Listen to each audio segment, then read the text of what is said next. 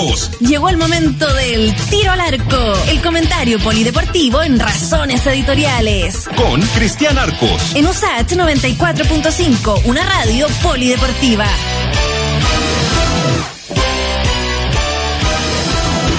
con 37 saludamos a don Cristian Arcos este día miércoles. Cristian, ¿cómo está? Hola Freddy, ¿cómo, cómo te va? Aquí viendo, viendo cómo se arma este, estas finales continentales que fíjate que no, no ocurren habitualmente, no ocurre que se jueguen de manera paralela. Es tan paralelo este campeonato de Copa América y Eurocopa que se juega eh, la final de la Copa América el sábado y la final de la Eurocopa el, el domingo. O sea, mm. eso nos ha permitido a quienes nos gusta el fútbol ver muchos partidos, nos ha permitido darnos cuenta de la diferencia que hay entre, entre un continente y otro en, todo, eh, futbolístico y todo, eh, organizativo, pero eh, nos ha permitido ver que el VAR también se equivoca en ambos lados. Hoy mm. día hubo mucha polémica a partir del triunfo de Inglaterra con, con Dinamarca, por mm. porque Inglaterra gana con un penal de VAR, pero penalcito, penalcito, penalcito, o sea no, no, no, no tenía mucha cara de, penal, por más que uno le me metiera 14 cámaras, no, mm. yo al menos no vi penal. Yo tampoco. Oiga, eh, empecemos por lo primero que señaló usted, que claro, esto permite, eh, esta simultaneidad entre ambos continentes, permite las comparaciones odiosas entre, entre un fútbol y otro, pero también entre un, planeta y otro, ¿no? Los estadios, y eso que están en Brasil, ¿no? Los estadios, bueno, vacíos, pero también las canchas versus lo que hemos visto en esta Eurocopa. Sí, a nivel, a nivel eh, organizativo, a nivel logístico, la diferencia es, es gigante, ¿no? Es gigante. Eh, están en otro momento también de, de, reacción ante la pandemia, ¿no? O sea, el hecho de que se juegue con público yo creo que ayuda mucho para, para todo el contexto del espectáculo. Eh, el, el, deporte, no solo el fútbol, mm. el deporte incluye al, al, aficionado y a la aficionada, lo, lo incluye, es, parte sustantiva. Eh, no el protagonista, el protagonista es el deportista siempre, pero, pero es parte del cuadro, es parte de la forma por el cual a algunos nos gustan los deportes también, desde un punto de vista ya sea lúdico o desde un punto de vista más profesional, pero el aficionado y la aficionada es parte de, este, de este asunto. A mí me parece que completa la historia y que completa el, el, el cuadro. Eh, pero, pero a nivel hay, hay, otras cosas, ¿no? Eh, por ejemplo, el estado de las canchas. Lo de Brasil lo dijimos el día uno y, y, lo, lo, volvemos a decir, es, es, eh, de todos los países donde se podía jugar la Copa América, eligieron el peor de todo por el momento en que está la pandemia. Por suerte no ocurrió mm. una catástrofe mayor a nivel de jugadores contagiados, por ejemplo, pero, pero los campos de juego de, de un país como Brasil con todo el enredo político que tiene, es muy heavy, porque Brasil tiene otros campos de juego mucho mejores, pero como es un Estado federal y en esos estados se negaron a jugar la, Copa América, Bolsonaro terminó organizando la Copa América en los estados proclives a él mm. y donde se podía jugar y ni siquiera donde se podía jugar, donde mm. había más o menos eh, instancias para, para, para jugar, eh, y eso conspira contra el espectáculo. Una mala cancha conspira contra, contra el espectáculo, mm. pese a que yo creo que ayer Argentina y Colombia prodigaron un, un buen partido, pero, pero en Eurocopa nosotros vimos los partidos, no sé, los partidos de primera fase, y eran buenísimos partidos.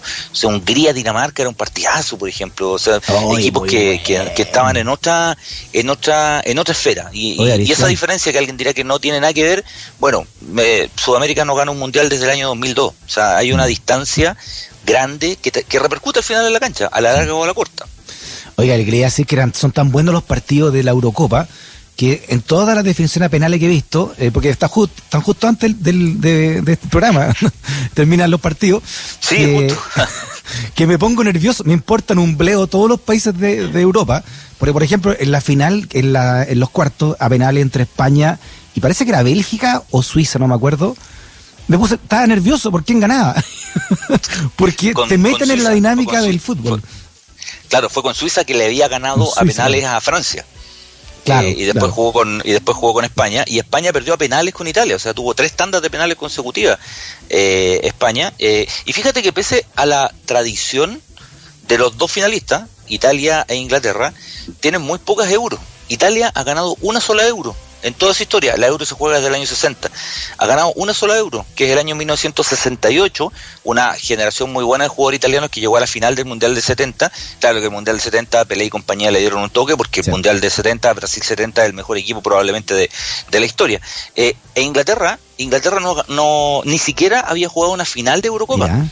Eh, pese a, la enorme tradición del fútbol inglés, a tener una liga recontra ultra competitiva, eh, los ingleses lo, vienen haciendo todo bien hace un buen rato en términos deportivos, no solo futbolísticos, deportivos. O sea, ellos entendieron de que todas estas cosas iban a repercutir a la larga mm. en rendimientos, eh, cosas que la gente dice que da lo mismo mejorar la seguridad de los estadios, hacer más seguro el recinto del, estadio, eh, eh, arreglar los estadios. Los estadios de Inglaterra, tú hay un partido de tercera edición y, un, un, lujo.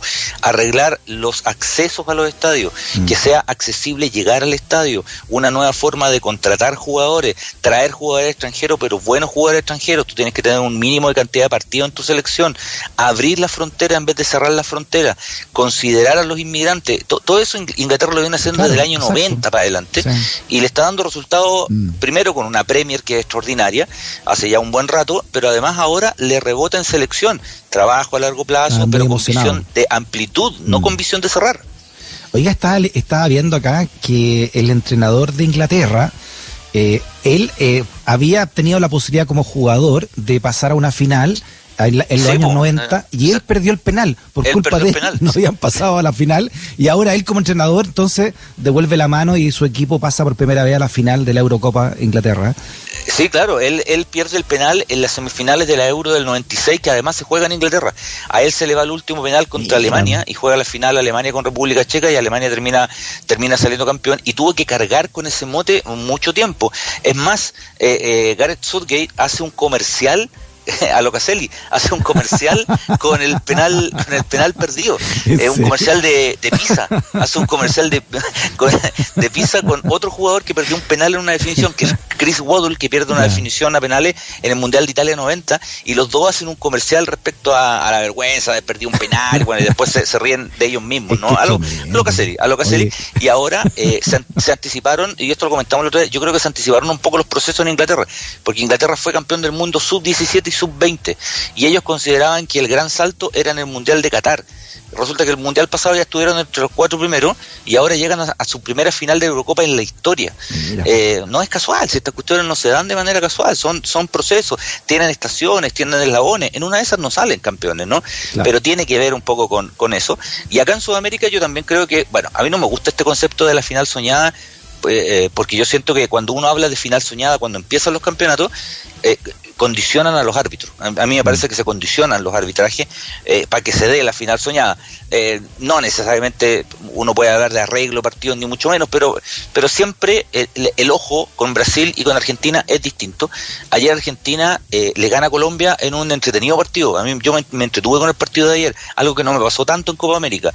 Creo que el segundo tiempo Argentina-Colombia fue un buen partido. Colombia lo tuvo por las cuerdas en algún minuto, Argentina se recuperó, Messi tuvo un rendimiento extraordinario, pero extraordinario ordinario. Mm. Eh, y en la tanda de penales apareció la figura del Diego Martínez, que hoy día eh, ha sido trending topic y viral mm. a partir de su tanda de penales, no solo porque se atraja a los tres penales, sino por esta, esta forma que tiene él de encarar a, a los rivales, de condicionar a los rivales y meterse un poco en el juego psicológico de los colombianos. ¿Eso está permitido dentro del reglamento? ¿Todo lo que se ha sabido de lo que le dijo el, el, arquero a los jugadores? Ah, sí, ¿ah?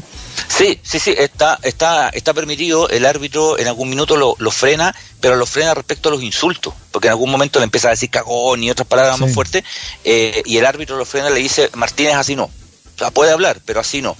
Eh, y ahí es donde Martínez cambia un poco su, su discurso y empieza te voy a comer vivo, te voy a comer vivo, te gusta hablar y todo y le mete, le mete. Ahí estamos llenos de historias en penales, de lo que pasa es que ahora las escuchamos, ah, pero en penales o en jugadas los jugadores dentro de la cancha se dicen, pero pero de todos los que hemos tenido la ah. posibilidad de ser reporteros de cancha, que hoy día ya no se puede, ¿no? Pero Oye, si uno de cancha de radio, uno en la pichanca al barrio, cuestión, pero claro. No te decía yo que en la pichanca del barrio lo hace, imagínate a este nivel, donde hay tanto en juego. Eh, se dicen de deben todo. decir de todo. Se dicen de todo, de todo. Mira, yo me acuerdo una vez estar haciendo cancha para un partido Chile-Uruguay de eliminatoria eh, y, se agarra Jara con eh, Luis Suárez, mucho antes del de Ojara, mucho antes del mm. de Ojara. y se agarran, se agarran todo el segundo tiempo, se pegan, se pegan con, pero se pegan pero con nete heavy. Suárez terrible, ¿ah? bueno para la pelota como él solo, pero odioso como él solo, y en un momento se empiezan a insultar con Jara y le dice, Suárez le dice, muerto de hambre, le dice, muerto de hambre, eh, gano, gano más plata que todo tu, que todo tu equipo. Y Jara le dice, y, con esa pregunta, ¿por qué no te arregláis los dientes? Le dice. Y Luis, Suárez se lo quería comer vivo, así. Se lo quería comer. Qué buena se lo quería comer vivo. Eso para nombrar una que se puede varias yo, te he escuchado varias de esas historias de, lo que se dicen y las respuestas que sean unos. esa, es buena, de las que, de las que se puede contar. Así que vamos a tener final Brasil, eh, Argentina como América y el domingo Italia con, ah, mira, Inglaterra. hasta en eso se pusieron de acuerdo. El sábado la sudamericana y el domingo plato fondo entonces la europea. Menos mal, pues sí. nos queda bien, nos queda, nos queda bien. El sábado en la noche a las 8 y el domingo en, la, en la tardecita a las 3 así que nos queda, nos queda bien. Que levanten el toque que por este fin de semana. Bueno, mañana, a propósito de, eso, entre los anuncios de mañana es altamente probable, no está reconfirmado, pero, pero los clubes ya tienen algo de información eh, de que se podría permitir, no ahora, sino que a partir de la vuelta del campeonato en agosto, eh, la vuelta de un aforo reducido a los estadios en Chile. Esto nosotros, yo recuerdo que lo comentamos, lo comentamos cuando fue la idea de que la Copa América se jugara en Chile, eh, cuando la NFP en algún momento le ofreció a la Conmebol incluso jugar con aforo, con público. Eh, y claro, era muy extraño porque ellos estaban preparando la vuelta del público a los campeonatos nacionales para, agosto. Eh, y esto tendría algunas condicionantes. Primero, las dos vacunas. Eh, las dos vacunas sería en lugares donde estuvieran en fase 3 eh, y, la duda es si un 25 o un 30% del aforo. Todo esto se tiene que confirmar mañana. A mí me quedan hartas dudas aún respecto a esto. Por ejemplo, en situaciones logísticas venta de entrada, a qué personas, qué mm, personas podrían adquirir la entrada, te puedes sentar al lado de la otra persona, sobre todo los que van con hijos, con hijas, con familia, ¿qué haces con, los de abajo, con los de abajo, la garra blanca y todas esas barras? ¿Qué, va a pasar ahí, por ejemplo? ¿Qué va a pasar con, eso? Porque, ¿qué pasa si hay un aforo del 20% y uno ve que el 20% son todas las barras bravas y las barras bravas está lleno el estadio y el mm. hincha habitual, digamos, no, no tiene acceso?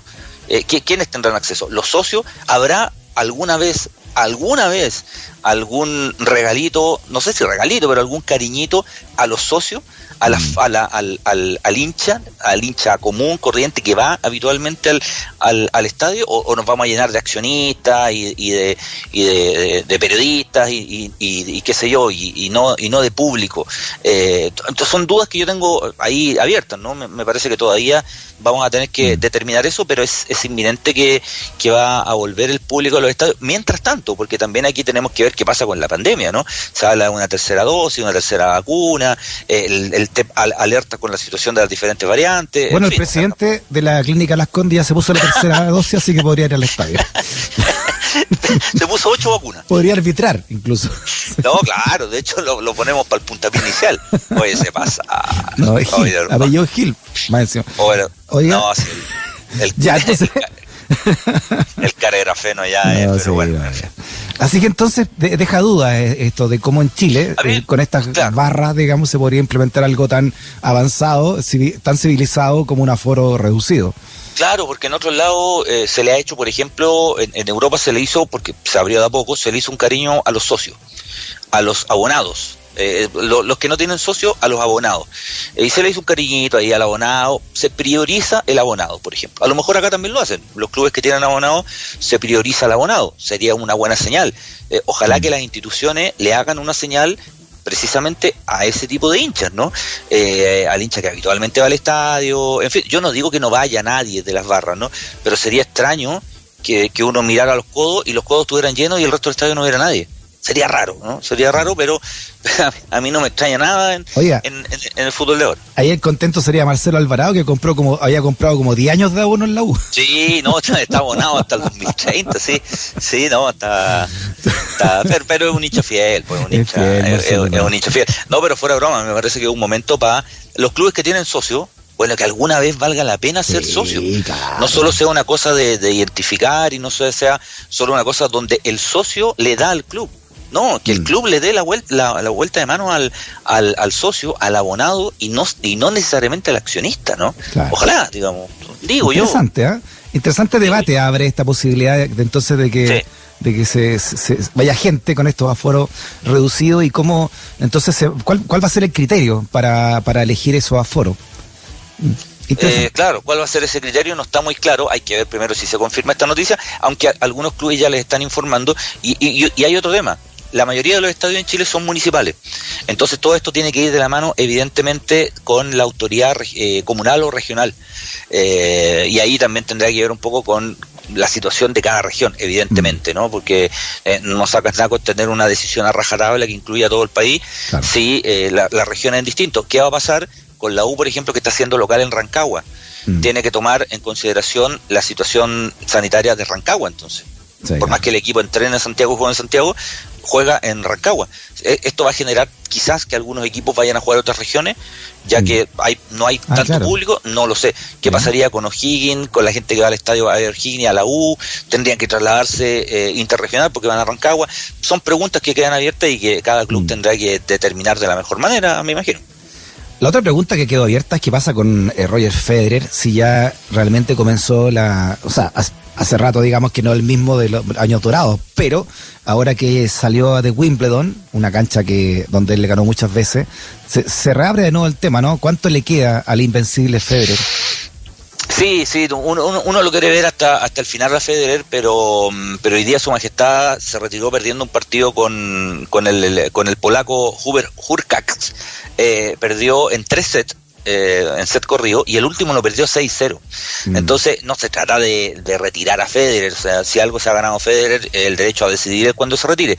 Pero me parece que eh, en cuarto final perder 6-0 puede ser un campanazo para, para decir, ¿sabes qué? Eh, estamos cerca de estamos cerca del, del, fin, mm. de la carrera del más grande tenista de la historia. Yo soy de los que creen eh, y a lo mejor esto es obviamente súper discutible, ¿no?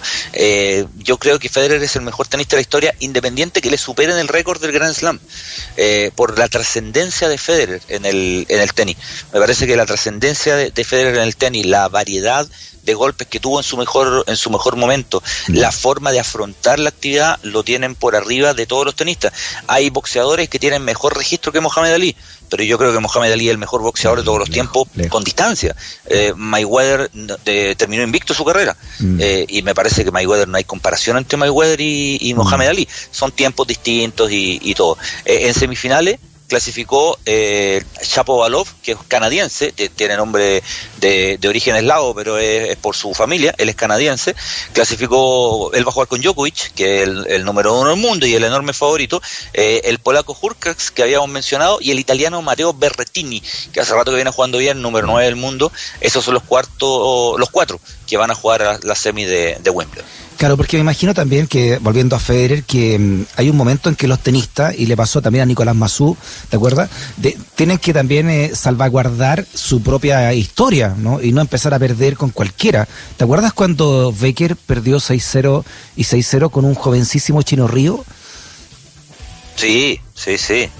Sí, cuando le pide, le pide por favor, se lo toma la broma, eh, Becker en algún minuto, se lo toma la broma el partido y le pide por favor, le dice one game, one game, le dice, y Chino Río obviamente le, le sacó la cresta. pero, pero claro, era, era, era entendible. Hay un minuto en que eh, yo creo que no, no, a ver, el ídolo no sale del póster, ¿no? Me, parece que continúa ahí arriba. Federer no va a dejar de ser ídolo eh, y referente total por haber perdido de esta, de esta manera. Pero también hay un minuto eh, eh, en que, bueno, la decisión es recontra ultra personal, en que el, el gran deportista tiene que dar el paso al costado y me imagino que, cuesta. Al mismo Mohamed Ali le costó. Eh, Ali terminó peleando unas peleas que eran de, exhibición, peleaba con un tipo japonés que se tiraba al suelo, que hacía una especie de lucha libre. Mm. Eh, entonces no, no es fácil el, el momento de, del retiro. Hay algunos que se retiran en la cima, siendo campeones, onda a los Zidane que juega la final del mundial y se retira, por ejemplo, ¿no? Son situaciones así. Pero en general, el momento del retiro, que es súper personal, evidentemente, no es sencillo ¿eh? para, para, las grandes, para las grandes estrellas. Claro, hemos comentado harto lo que una vez entre, hablando con Carlos Caselli, lo que para él le significó retirarse y no dejar de jugar los domingos, no ir al camarín, es muy fuerte para los jugadores porque además además son jóvenes, pues tienen en esa época más jóvenes aún, 32, 35 años. Sí y estar sintiéndose viejo y retirado a esa edad es fuerte. ¿no? Claro, Caselli se retira a los 35 y los deportistas, futbolistas, tenistas, gimnastas, todo, son carreras que empiezan de muy niño. O sea, eh, Caselli eh, llegó a la inferior de Colo Colo a los 9 años, ¿no? Eh, Federer empieza a jugar tenis más o menos en esa época, 10 años. Tiene 40 años, han jugado 30 años, 30 años son de elite. Imagínate los que no son de elite, lo, que les llega a, costar, porque además la elite te permite un descanso económico también, que, que es súper importante. Pero sacando el factor económico, que es importante, evidentemente, eh, es gente que ha hecho esto toda la vida. Toda la vida. Yo los invito, y alguna vez lo mencionamos, a leer la, si alguien lo puede hacer, la autobiografía de Agassi, que se llama Open, en donde él detalla cómo él empieza a jugar tenis a los 5 años, por la presión de su papá, eh, que vio en él un niño prodigio para el tenis, que jugó tenis desde los 5 años hasta los casi 40 años, que él odiaba el tenis, profundamente, odiaba el tenis, pero profundamente. Odiaba entrenar, odiaba jugar, odiaba viajar, odiaba ganar, perder, odiaba todo, pero no sabía hacer otra cosa. El, libro es brillante en ese sentido, porque él no, sabe, no sabía hacer otra cosa. Y cuando se retira, a los 39 años, dice, ¿y qué hago ahora? Si yo mm. no, lo único que hace hacer es jugar al tenis.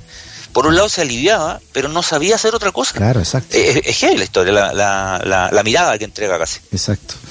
Oiga, eh, murió un grande del automovilismo, bueno, también político, pero lo vamos a recordar como gran automovilista, como Carlos Alberto Reutemann, a los 79 años. ¿Qué podemos decir de él? ¿Cómo lo podemos resumir, no su, labor? De Lole, ah, Lole como era su, su apodo. Eh, Reutemann es, eh, en la Argentina, eh, en, en, el automovilismo tiene dos grandes pilotos, ¿no? Que es Juan Manuel Fangio, eh, grande entre los grandes, cinco veces campeón de Fórmula 1, y el, el, único que volvió a competir, a ser competitivo en Fórmula 1, porque Argentina también tuvo otros pilotos en Fórmula 1, pero otro que fue competitivo fue Reutemann, finales de los 70, mm. principios de los 80. Carlos Reutemann, piloto que empieza a competir en Rally Argentina. Eh, las carreras de, coches, como le dicen ellos, de autos en Argentina son súper populares. Nosotros de pronto no tenemos esa, esa visión. En Argentina es muy popular mm. el turismo carretera, el rally carretera, la competencia de autos en el Autódromo de Buenos Aires, es extremadamente popular. Y se va a competir a Europa, porque para la Fórmula 1 hay que irse a competir a Europa. Eh, Reutemann en la década del 70 eh, compitió en diferentes escuderías. Compitió en Braham, en Ferrari, en Lotus y en Williams. O sea, compitió en las tres más grandes de esa época, mm. eh, en diferentes años y temporadas. Tres veces fue tercero del mundo y el año 81 fue segundo del mundo a un punto de Nelson Piquet, que fue campeón del mundo eh, ese año, el, el, brasileño, con solamente un punto de diferencia.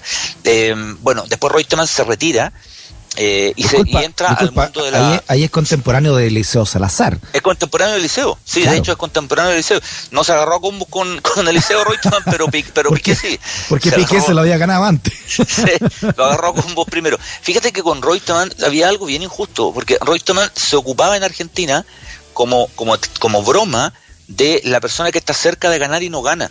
Eh, y es la típica broma que hoy día se hace con el Pepite Guayén cuando un penal se va para arriba. Y, claro, o el penal de Caselli, metieron 800 goles, se acuerdan del penal que se les va. Y, y Reutemann, claro, no salió campeón de Fórmula 1, fue tres veces tercero y una vez segundo, pero entre pilotos brutales, o sea, en ese tiempo estaba Niki Lauda, estaba Lempros, estaba, eh, mm. qué sé yo, Berger, estaba un montón de pilotos y él termina mm. segundo en, en una oportunidad. Bueno, se retira, ingresa a la política en la década del 90, pero, pero su paso por la política fue, fue relevante porque eh, fue dos veces gobernador de Santa Fe, que es su provincia, que es una provincia grande, evidentemente en, Argentina, dos veces, en dos periodos fue gobernador de Santa Fe y fue mm. senador. De hecho, era senador en ejercicio, ahora que, falleció. Él está ligado al Partido Justicialista, que es el partido de Menem. Él entra en la política muy cercano a Menem, muy amigo de Menem. Súper cercano, súper cercano a Menem, y de hecho Menem lo, lo convence de entrar a, a, política. Reutemann siempre fue un gallo bien quitado de bulla.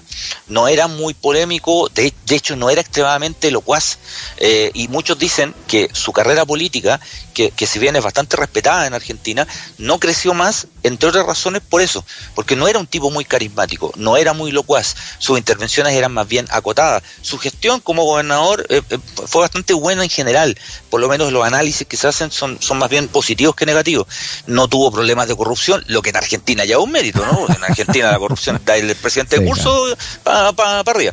Eh, pero el año 2003 cuando se busca un candidato ¿no? a, la, a la presidencia que termina siendo Dualde, eh, se baja, el propio mm. Reutemann se baja, y él da una entrevista con una frase que después él dijo, no, en realidad no la dije y todo, o, quise decir otra cosa. Y, esa, esa frase de Reutemann se consideró siempre como una especie de legado político, que es, vi algo en la Casa Rosada y no me gustó. Ah, Eh, sí, ¿ah? vi algo en la Casa Rosada y no me gustó. Y él se restó de esa primaria, ¿no? Terminó corriendo dual de, dual de solo, representando en ese, en ese Mm. tiempo al justicialismo, que después pasó casi a ser menemismo a esta altura. Ah, mira, o sea, eh, no le gustó lo que lo que vio en, en la Casa Eh, Rosada. esa en la esa es una famosa entrevista que él da. Yo vi algo en la Casa Rosada eh, cuando, cuando Menem era presidente, iba a la Casa Rosada día por medio, Reutemann era gobernador además. Vi algo en la Casa Rosada que no me gustó. Yo no quiero eso para mí. ¿no? Mira, qué interesante. No Bueno, tampoco.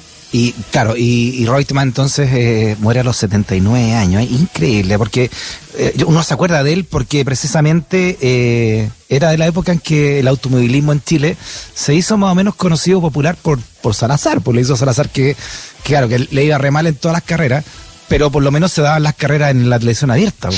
Eh, eh, de hecho, eh, eh, Salazar siempre habló bien de dos pilotos eh, latinoamericanos. Habló siempre muy bien de Piquet, pese a que se agarraron a combo, y de Reutemann. porque Salazar, cuando empieza su carrera eh, deportiva, empieza en Chile, pero Eliseo Salazar se va muy joven a vivir a Argentina. Y Eliseo Salazar sale campeón de- del equivalente al, al campeonato de Fórmula Argentina eh, en Argentina y él dice que Reutemann lo ayuda mucho cuando entra a la, a la Fórmula 1. Eh, eh, básicamente ahí había un vínculo porque conocían a mucha gente en, en- en Argentina y buena parte de la carrera inicial de Liceo Salazar la hace en Argentina. Él está varios años en Argentina y le va bastante bien en Argentina antes de meterse a la, a la Fórmula 1. Perfecto. Antes de la despedida, déjeme leerle un, un WhatsApp que llegó de Claudio. Dice, eh, nunca imaginé un programa con tan interesantes temas desde el acontecer hasta la astronomía y con tan buena música, dice Claudio. ¿ah? Y un especial saludo al señor Arcos, que le he escuchado preciosas historias. Claudio Laga le manda este, Ah, muy amable, este don saludo, don Cristian. Muy, muy, muy amable. Muy bien. Abrazote grande, Cristian, y nos estamos escuchando el viernes. Sí, señor. Ahí nos vemos. Que estén todos muy bien. Chao. Chau, chau.